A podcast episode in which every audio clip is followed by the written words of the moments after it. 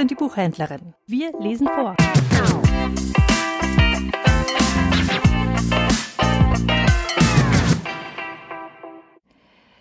Schildbürgergeschichten von den Leuten aus Kasvin und Masenderan aus Persien. Ein Mann aus Kasvin ging zu einem Arzt und erzählte ihm, dass er krank sei.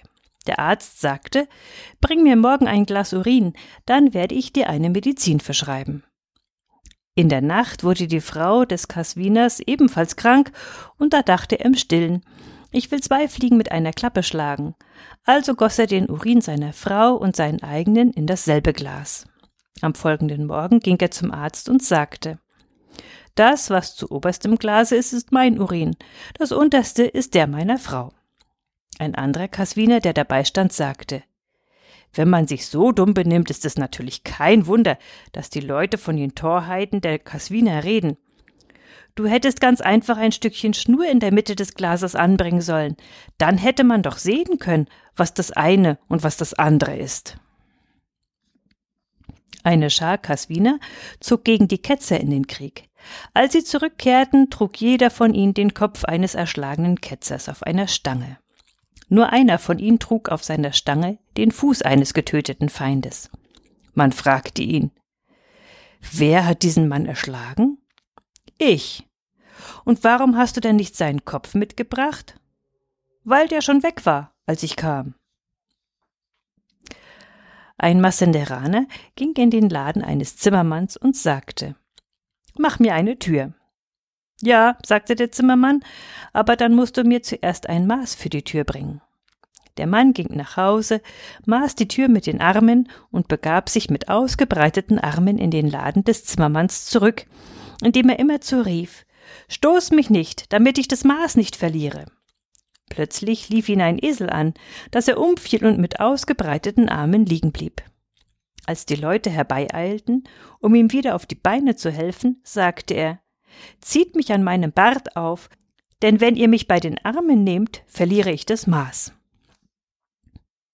Einem Massenderaner war ein Geldstück in das Wasserbassin seines Hofes gefallen. Er nahm seinen Stock und stocherte damit in dem Wasser herum, in der Meinung, die Münze könnte daran hängen bleiben, so dass er sie auf diese Weise wiederbekommen könnte.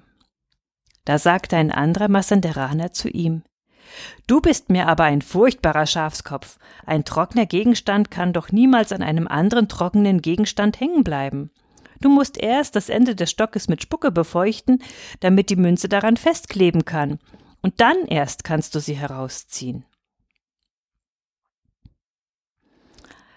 Ein Mann aus Massenderan zog in die heilige Stadt Mashhad und beschäftigte sich dort einige Jahre mit theologischen Studien.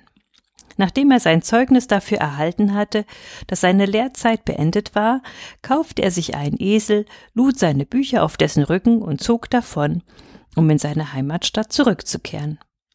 Unterwegs kam er in ein Dorf, aber als er sich von dort aus weiter in das nächste Dorf begeben wollte, sagten die Leute zu ihm Reist dort nicht hin, Herr, denn es sind Räuber auf jenem Weg. Was wollen die Räuber denn? fragte er. Sie werden dir deine Kleider, deinen Esel und deine Bücher nehmen.